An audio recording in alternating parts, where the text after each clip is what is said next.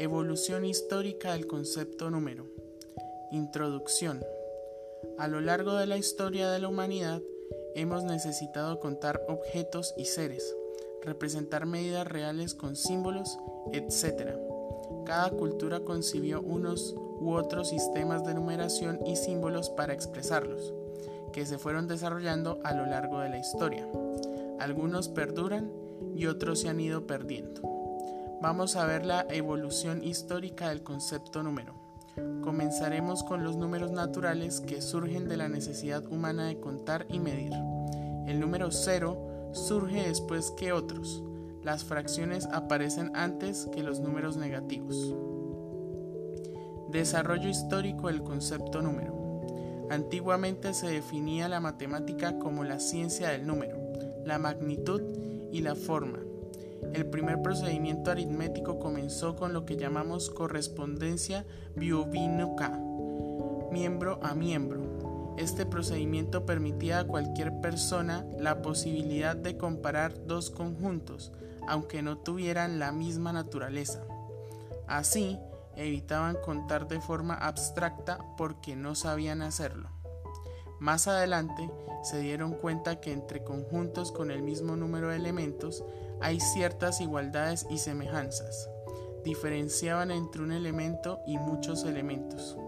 Comenzó así a conocerse el concepto de unidad.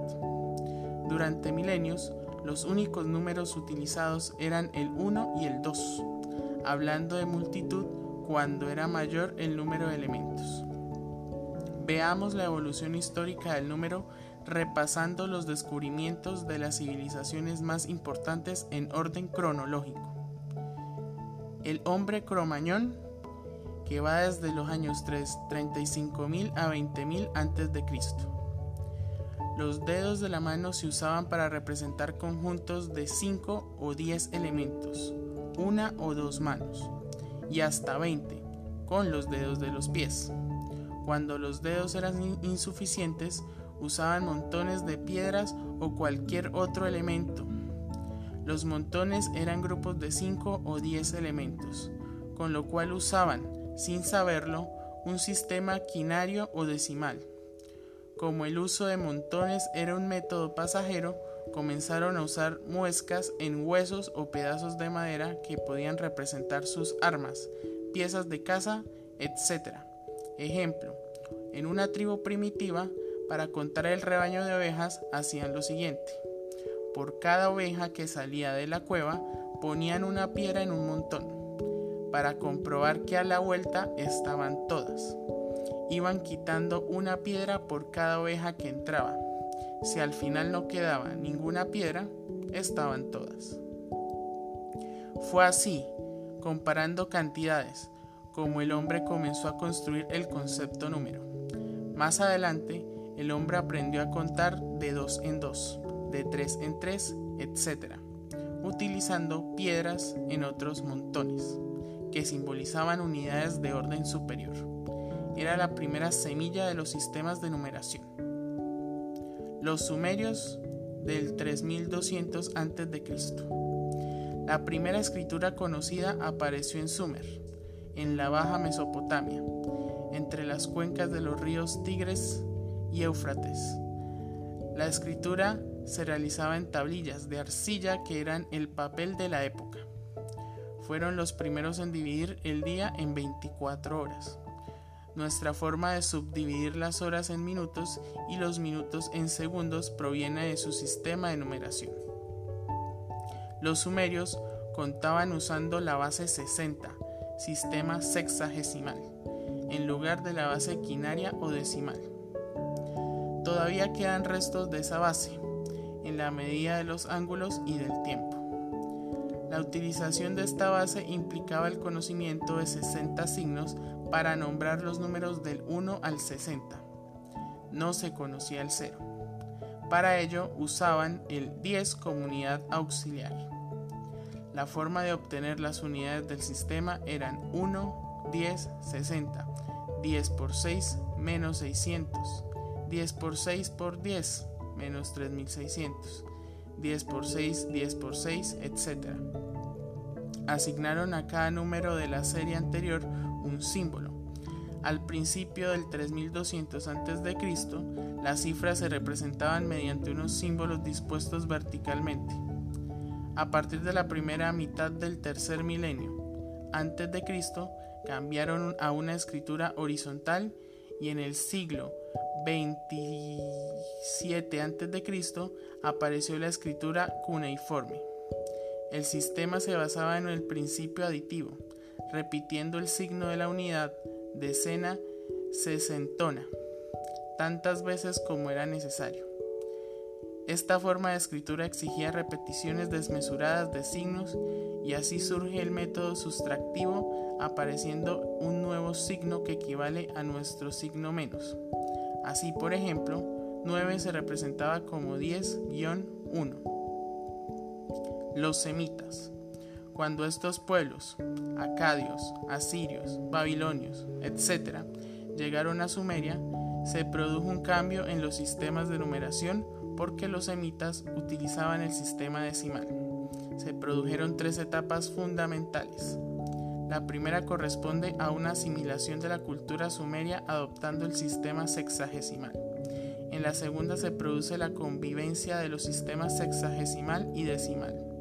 En la tercera se elimina el sistema sexagesimal por completo. A pesar de todo, en la época babilónica se usaba un sistema de numeración posicional muy parecido al nuestro, solo se diferenciaba en que la base era 60.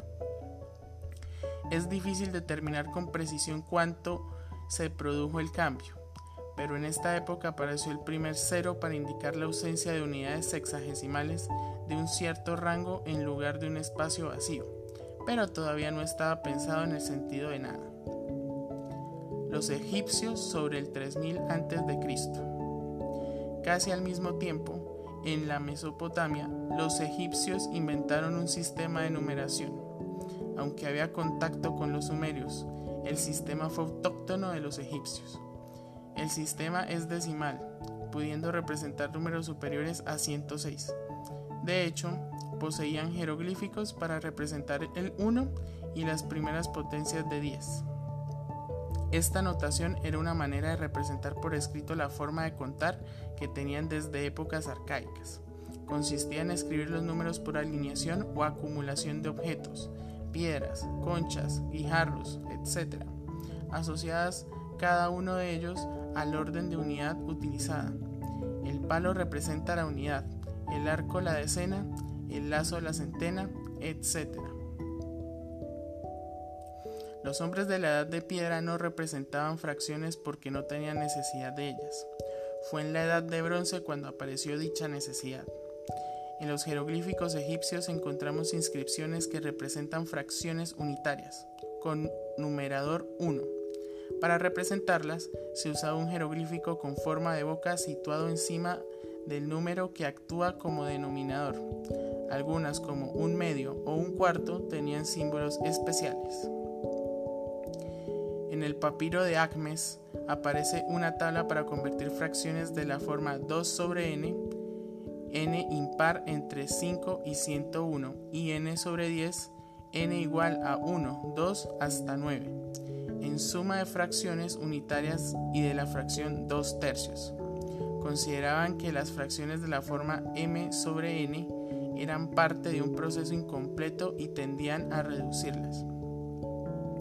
En 1858, el egiptólogo escocés A. Henry Rint visitó Egipto por motivos de salud, padecía tuberculosis, y compró en Luxor el papiro que actualmente se conoce como el papiro de Rint o de Acmes, encontrado en las ruinas de un antiguo edificio de Tebas. Rint murió cinco años después de la compra y el papiro fue a parar al Museo Británico.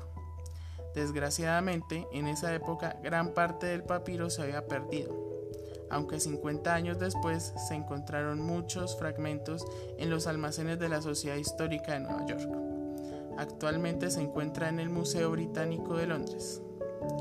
Comienza con la frase, cálculo exacto para entrar en conocimiento de todas las cosas existentes y de todos los oscuros secretos y misterios. Mide unos 6 metros de largo y 33 centímetros de ancho. Representa la mejor fuente de información sobre matemática egipcia que se conoce. Escrito por Hierático, consta de 87 problemas y su resolución. Nos da información sobre cuestiones aritméticas básicas, fracciones, cálculo de áreas, volúmenes, progresiones, repartos proporcionales, reglas de tres, ecuaciones lineales y trigonometría básica.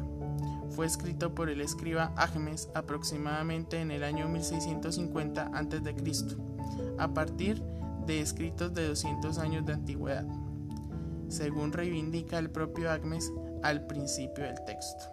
Aunque nos resulta imposible saber qué partes corresponden a estos textos anteriores y cuáles no. Los griegos, del año 600 a.C. Los griegos emplearon varios sistemas de numeración a lo largo de su historia. Veamos los más importantes. La numeración ática.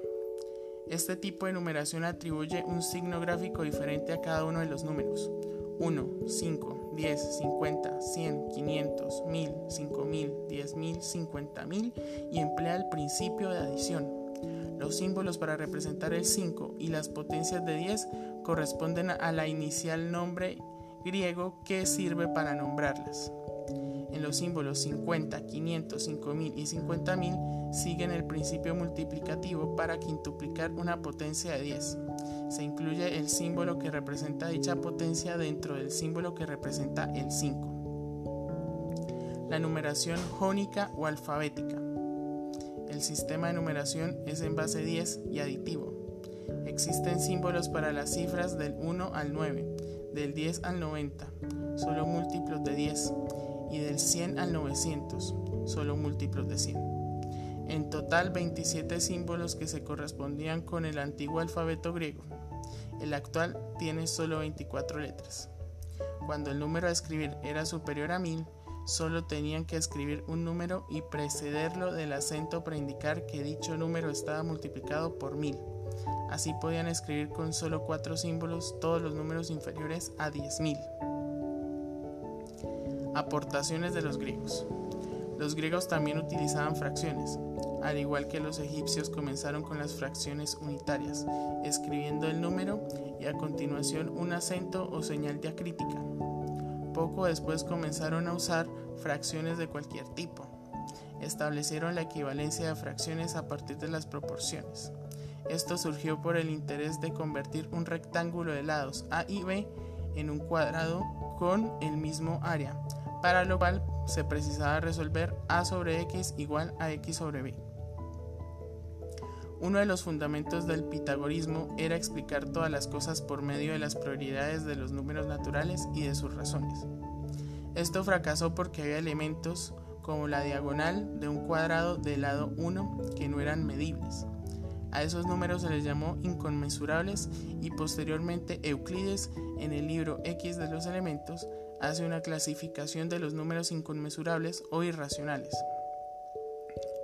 Los romanos. Las cifras romanas no permitieron a sus usuarios la realización de cálculos porque son abreviaturas destinadas a anotar y retener números.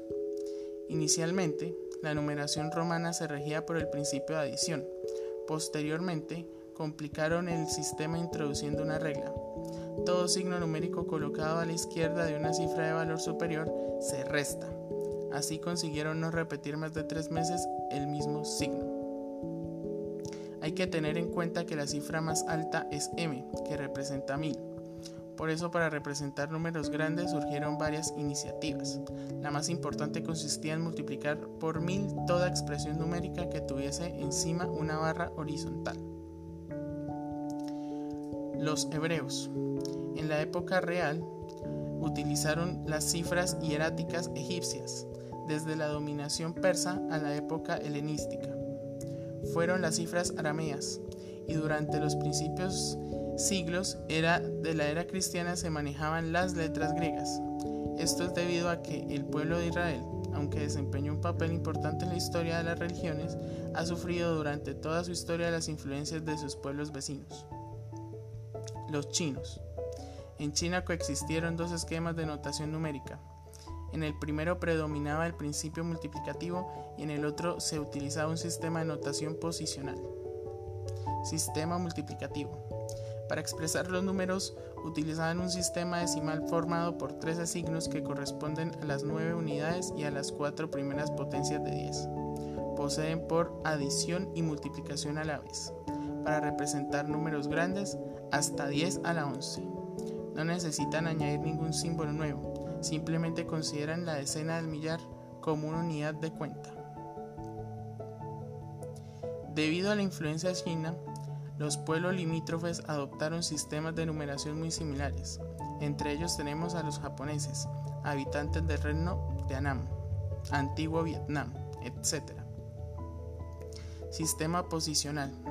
Se dispone de documentación desde el método del siglo II a.C. Es análogo a nuestra numeración moderna. Es en base 10 y el valor de sus cifras viene dado por la posición que ocupan se usan 18 símbolos para representar los dígitos del 1 al 9 y los 9 primeros múltiplos de 10. La ausencia de un símbolo para indicar unidades ausentes podría producir en muchos casos confusión. Inicialmente se dejaban espacios en blanco, después se disponían los símbolos en cuadrículas y una cuadrícula vacía significaba la ausencia de la cifra. Conocían bien las fracciones, siendo capaces de obtener el mínimo común denominador aunque prefieren su escritura decimal. También usaban los números negativos sin muchos problemas.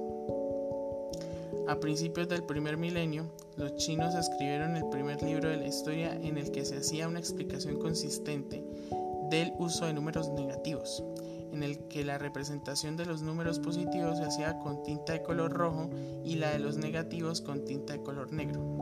Se trata del libro Los nueve capítulos del arte matemático que comienza de la siguiente forma. Ejemplos de números negativos en negro y ejemplos de números positivos en, rojo escritos por los chinos. Estudiaron a fondo el número pi, dando una aproximación no superada hasta el siglo XV, que fue en el siglo 8 después de Cristo cuando se introduce un signo especial para escribir la ausencia de unidades, pequeño círculo la idea tomada de los matemáticos indios. Es a partir de este momento cuando comenzaron a representar números fraccionarios e irracionales de una manera similar a la actual occidental. Los hindúes. El sistema de numeración hindú es el que hemos heredado hoy en día. Comenzaron con nueve cifras propias de la escritura Brahmi en el siglo III a.C. Hasta los siglos 6 y 7 después de Cristo, el principio de la notación numérica fue muy rudimentario. Se trataba de una notación en base decimal en la que utilizaban el principio de adición atribuyendo un signo gráfico para los números 1, 2, 3, 4, 5, 6, 7, 8, 9, 10, 20, 30, 40, 50, 60, 70, 80, 90, 100, 200, 300, 400, 500, 600, 700, 800, 900, 1000, 2000, 3000, 4000, 5000, 6000, 7000, 8000, 9000, 10000, 20000, 30000, 40000, 50000, 60000, 70000, 80000, 90000, 40 signos gráficos. Los numerales Brahmi se han encontrado en cuevas y en monedas en regiones cercanas a Pune, Bombay y Uttar Pradesh. La datación de estos nos indica que se emplearon bastante tiempo, hasta bien entrado el siglo IV. Distintas inscripciones difieren en el estilo de los símbolos. Se cree que el sistema posicional y el concepto de cero aparecieron en el siglo V después de Cristo. En el año 510, el astrónomo indio Arivakta inventa una notación numérica que precisa de un conocimiento perfecto del cero y del principio del posicionamiento en base decimal. Así se realizan fácilmente raíces cuadradas y cúbicas. En el año 628, el matemático y astrónomo Brahmagupta utiliza el sistema posicional. Describe métodos de cálculo muy similares a los actuales con las nueve cifras y el cero da las reglas algebraicas fundamentales de números positivos y negativos con el cero presente como concepto matemático y define el infinito matemático como el inverso del cero. Fue en este momento cuando se formaliza el uso de los números negativos. En el año 875 y 876 se realizan las inscripciones de Gwalior, que son inscripciones en piedra indias donde aparece por primera vez el cero en forma de un pequeño círculo. Los árabes. Un siglo después de la muerte de Mahoma, los árabes habían conquistado un gran imperio que en el siglo VIII se extendía desde los Pirineos hasta China. Es normal entonces que asimilaran rápidamente la cultura de los pueblos conquistados. Conocieron varios sistemas de numeración, egipcio, babilónico, griego, etc. Pero se impuso el hindú porque era más sencillo para escribir y realizar las operaciones. Fueron ellos los que trajeron al mundo occidental la forma de escritura actual de los dígitos del 0 al 9. Los primeros en usar esta notación fueron los árabes orientales, pero gracias a las peregrinaciones a la Meca se extendió al resto del Islam, alcanzando el arco mediterráneo. Así fue como entró en Europa el sistema de numeración numérica posicional, el cero y las reglas aritméticas con números negativos de los hindúes. Los mayas, por su situación, no podían recibir influencias del resto de civilizaciones descritas. Contaban en base 20, aunque no tenían la necesidad de 20 símbolos diferentes.